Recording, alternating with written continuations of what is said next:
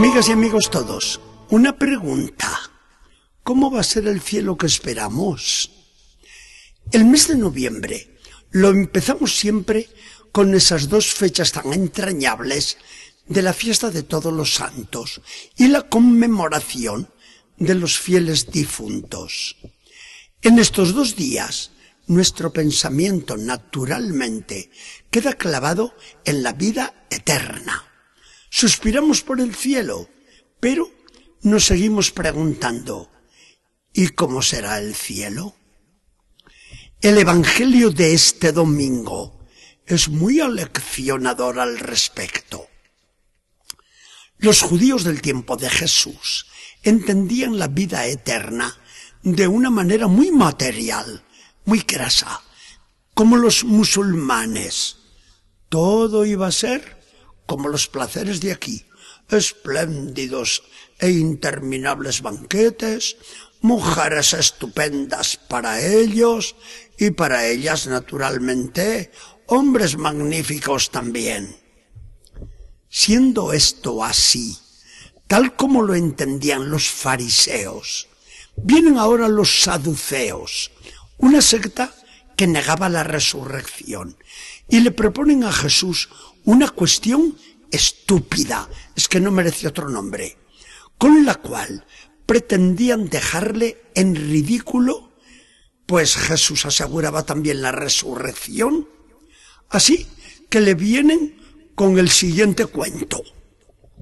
Sabes que Moisés dejó establecido en la ley que si uno moría sin descendencia, un hermano suyo tomara la viuda como mujer propia y le diera de ella descendencia a su hermano difunto.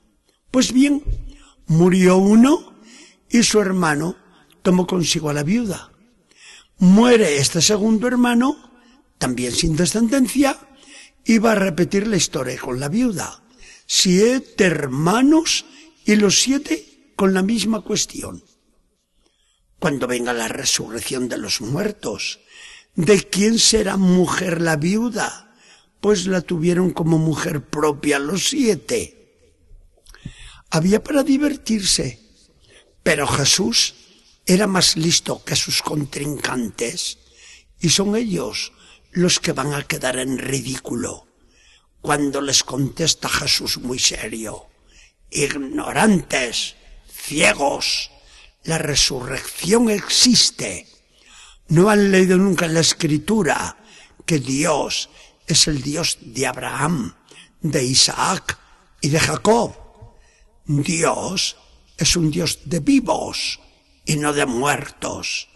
Y lo sería de muertos si esos patriarcas no estuvieran vivos. Los saduceos callan avergonzados, pero Jesús lleva hasta el final la polémica y les dice, y ahora la otra cuestión de las mujeres, en las que demuestran ustedes que no conocen para nada el poder de Dios. En la resurrección, ni se casarán los hombres, ni serán dadas las mujeres en matrimonio, porque serán todos como los ángeles de Dios.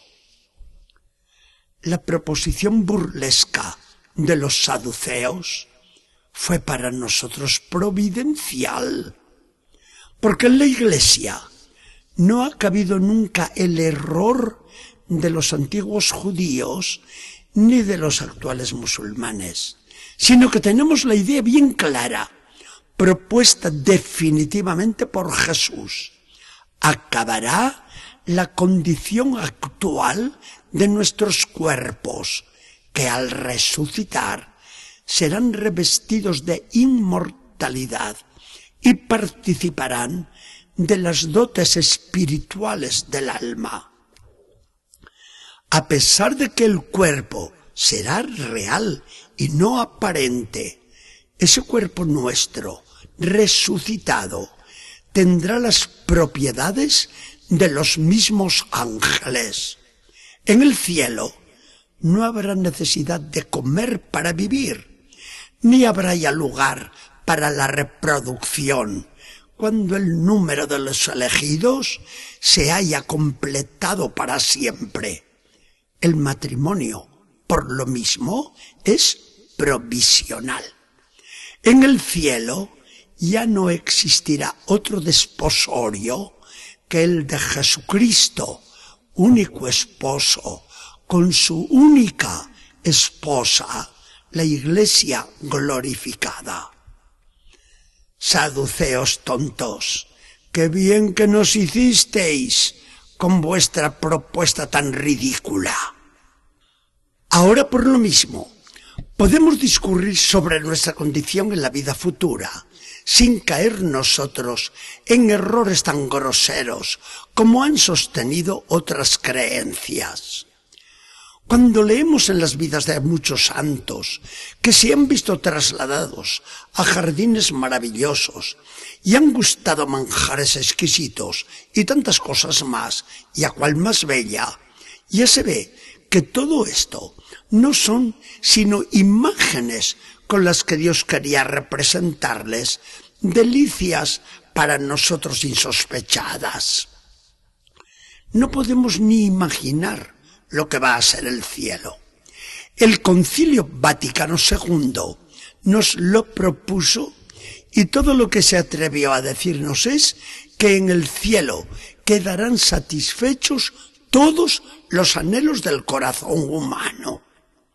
Se tendrá toda delicia y todo placer de tal manera que no se podrá desear nada más, porque tendremos la misma felicidad de Dios, participada por los ángeles y por todos los elegidos.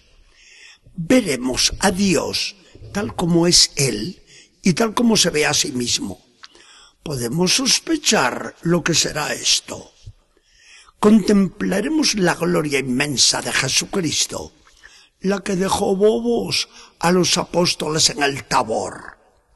Veremos el esplendor de María, de los ángeles, de todos los santos y el nuestro propio.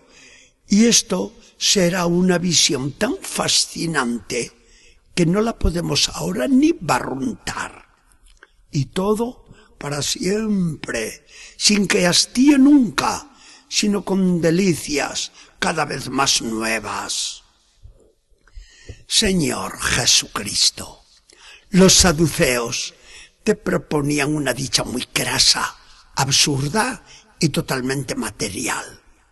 Tú, en cambio, nos propones y prometes un cielo muy diferente. Gracias a ti, Señor, sabemos hacia dónde vamos. Y esto nos llena de dulce nostalgia al pensar en la patria que nos espera y que enciende en nosotros deseos ardientes de poseer pronto esa dicha que nos haces vislumbrar. O vienes del Señor, y cuándo os poseeremos, o vienes de nuestro Dios. Que el Señor nos bendiga y acompañe.